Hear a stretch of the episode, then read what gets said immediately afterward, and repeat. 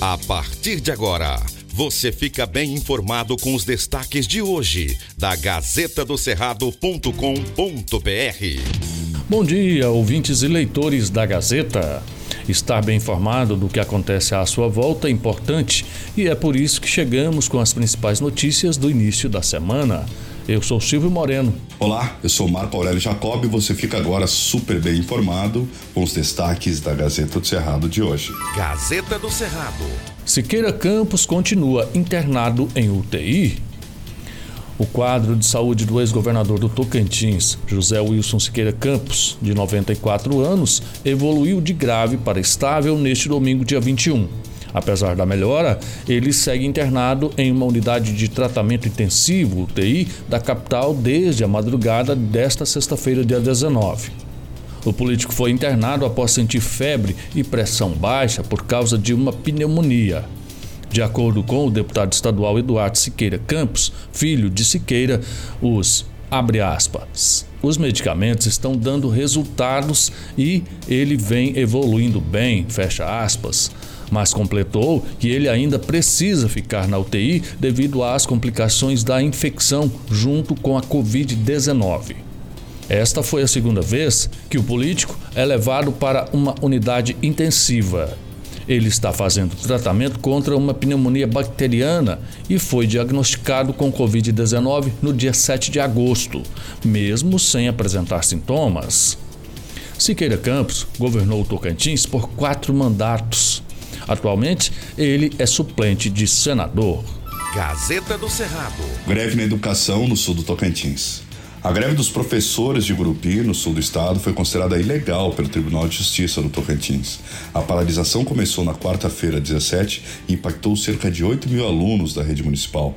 Os professores cobram um reajuste de 33,24% no piso da carreira do magistério. O comunicado sobre a suspensão da greve foi feito pela Prefeitura de Gurupi na tarde deste sábado, 20.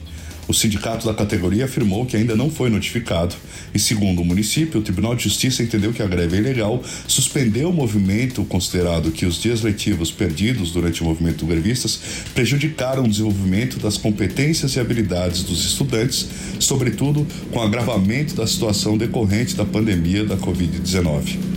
A prefeitura afirma que mantém o diálogo com a categoria e espera que as aulas sejam retomadas assim que os representantes do movimento forem notificados. O Sintete informou em nota que não foi notificado sobre o liminar e a ilegalidade da greve e fará nova assembleia. Gazeta do Cerrado. Alerta de umidade do ar. Temperatura nas alturas e a umidade relativa do ar abaixo dos 20%. Essa é a situação do Tocantins nessa época do ano.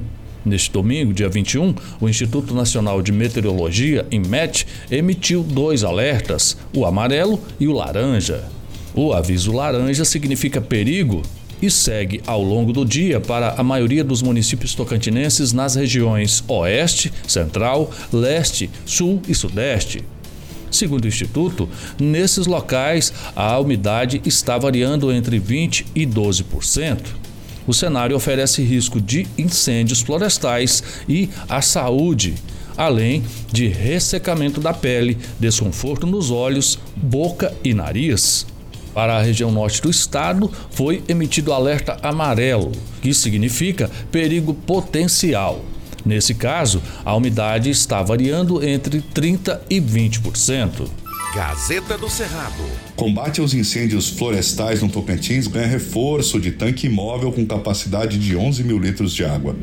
O combate aos incêndios florestais no Tocantins ganhou o reforço de um novo tanque cedido pela Força Nacional de Segurança ao Centro Integrado de Operações Aéreas, chamado de Fireflex.